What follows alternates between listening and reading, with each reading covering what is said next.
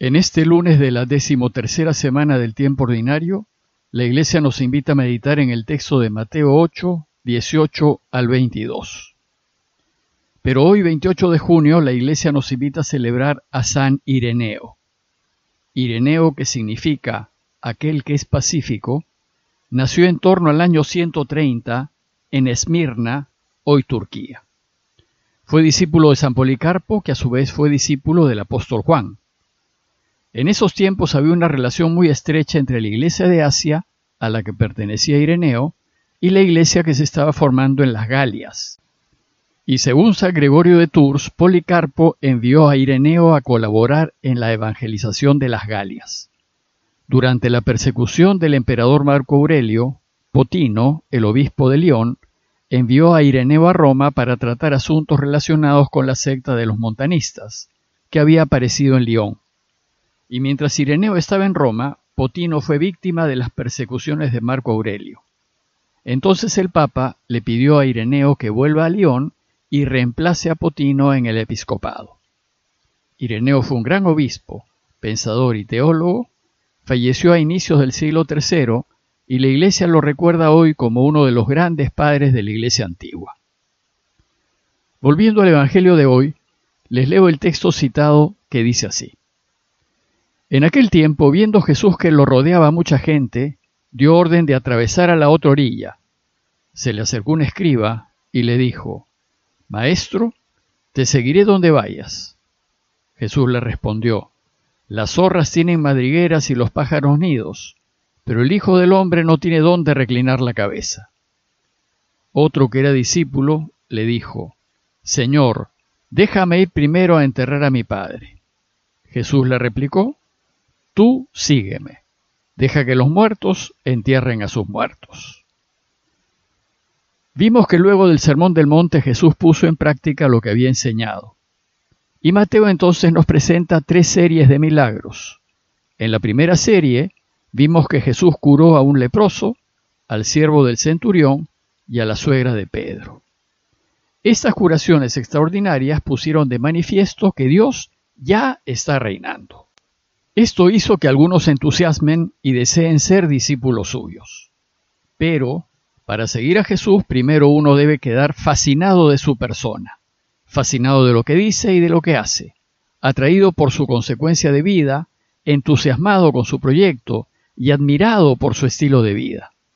Pues, él sigue adelante sin tener nada seguro en qué apoyarse, confiando únicamente en su Padre y en su providencia y dispuesto a compartir lo poco que tiene.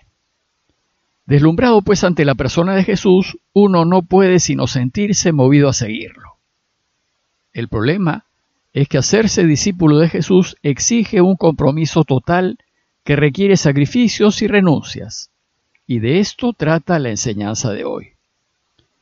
El Evangelio nos plantea la pregunta acerca del discipulado y lo va a hacer por medio de las historias de dos personas que desean aclarar su seguimiento del Señor.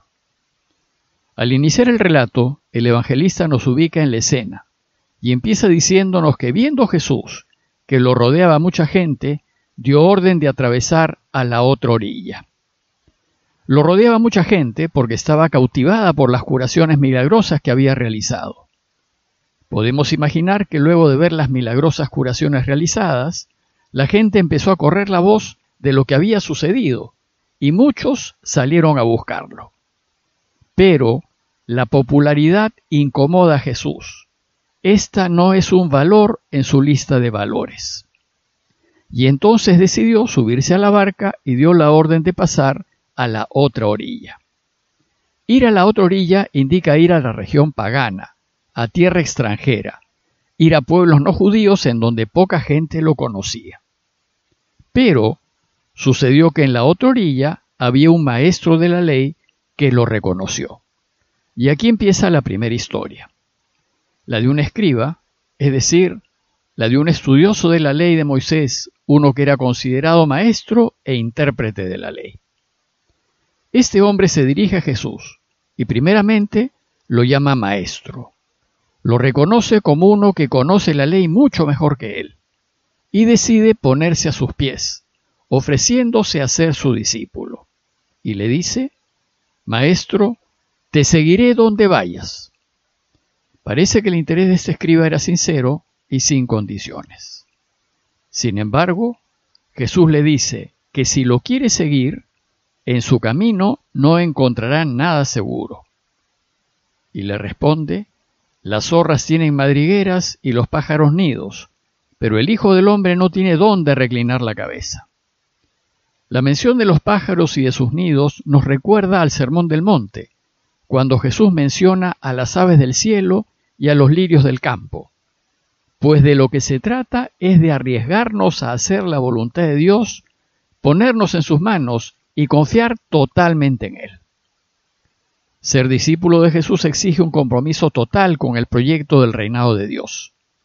Y la tarea del discípulo es participar de la misión de su maestro. Exige una entrega total, que en algunos casos supondrá no tener hogar ni descanso. Y por último, seguirlo exige una confianza plena en Dios Padre.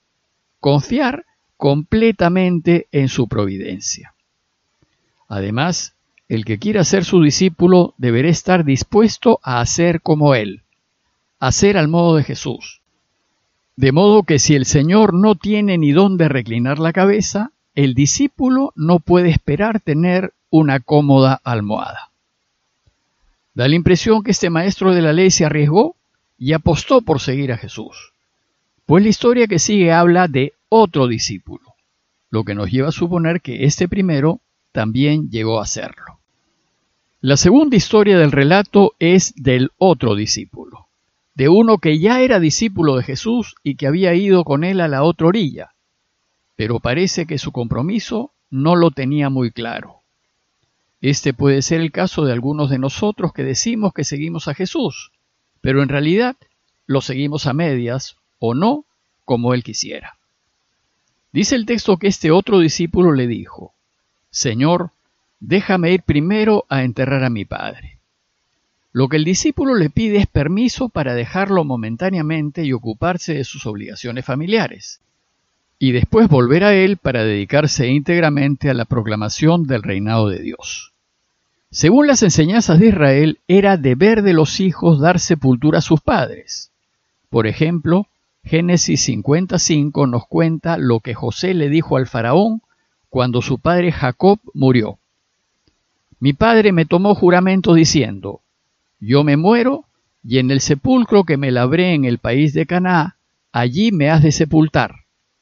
Ahora pues, dice José, permíteme que suba a sepultar a mi padre y luego volveré. Y Tobías 4.3 nos cuenta que cuando el padre de Tobías estaba por morir, lo llamó y le dijo, Cuando yo muera, me darás una sepultura digna. Era pues una tradición en Israel que los hijos sepulten a sus padres. Pero Jesús le contestó, Tú sígueme y deja que los muertos se entierren a sus muertos. La respuesta de Jesús es sorprendente y parece duro e insensible ante el dolor del hijo por su padre. Parece que no lo deja cumplir con sus deberes familiares. Pero en realidad, lo que está haciendo Jesús es citarle lo que manda la ley de Moisés para todo aquel que se compromete con Dios y su causa. Por ejemplo, en Israel había un grupo de consagrados a Dios a los que se les llamaba nazireos. De estos, dice número 657, mientras dure su voto de nazireato, la navaja no le tocará la cabeza, y no se acercará ningún cadáver, ni de su padre, ni de su madre, ni de su hermano, ni de su hermana. Si mueren, no se contaminará con ellos porque lleva en la cabeza la diadema de su Dios. Y también se refiere a los compromisos o votos que hacían los sumos sacerdotes. Por ejemplo, en Levíticos 21, 10 al 11 dice, El sumo sacerdote, sobre cuya cabeza fue derramado el óleo de la unción, no se acercará a ningún cadáver, pues ni siquiera por su padre o por su madre puede hacerse impuro. Es decir, en el mundo religioso judío, lo que Jesús le pide a su discípulo no es sorprendente, sino es una natural exigencia religiosa de cara a Dios. Pero si bien la respuesta de Jesús se apoya en la ley, Su intención iba más allá. El Señor busca que su discípulo se dé cuenta y aprenda que la urgencia de que Dios reine tiene precedencia sobre todo, incluyendo la tradición, la familia y los bienes.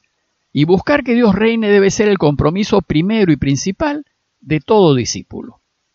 Y esto porque parece que Jesús ha visto que su discípulo estaba atado a la tradición. Sus costumbres lo habían paralizado, su usanza se había convertido en primera prioridad, y cada vez que endiosamos lo que no es Dios, nos alejamos de Él. Para Jesús muertos son los que no están espiritualmente vivos, son los que no se dan cuenta de la urgencia de que Dios reine, y los que están así no pueden ser discípulos suyos. Lo que Jesús quiere es enseñar a su discípulo que Dios debe ser siempre primero y que no debe atarse a nada más. Por supuesto que hay que preocuparse de los muertos, más aún si son los padres de uno de los suyos. Pero el discípulo debe aprender que de él debe salir poner a Dios delante de su Padre. Y asimilada esta lección, Jesús mismo seguramente lo enviará a que vaya a enterrar a su Padre. En conclusión, el pasaje de hoy nos invita a preguntarnos, después de lo que he escuchado y he visto en Jesús, ¿me animo también a ser discípulo suyo?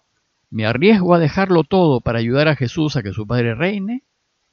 Esta es una dura condición para quienes tienen otras prioridades distintas a Dios. Por tanto, ¿estoy dispuesto a ser de Dios mi primera y única prioridad? Pidámosle al Señor su ayuda para que Él sea siempre nuestra primera y única prioridad, convencidos de que si así lo hacemos, Él siempre velará por todos los que queremos. Parroquia de Fátima, Miraflores, Lima.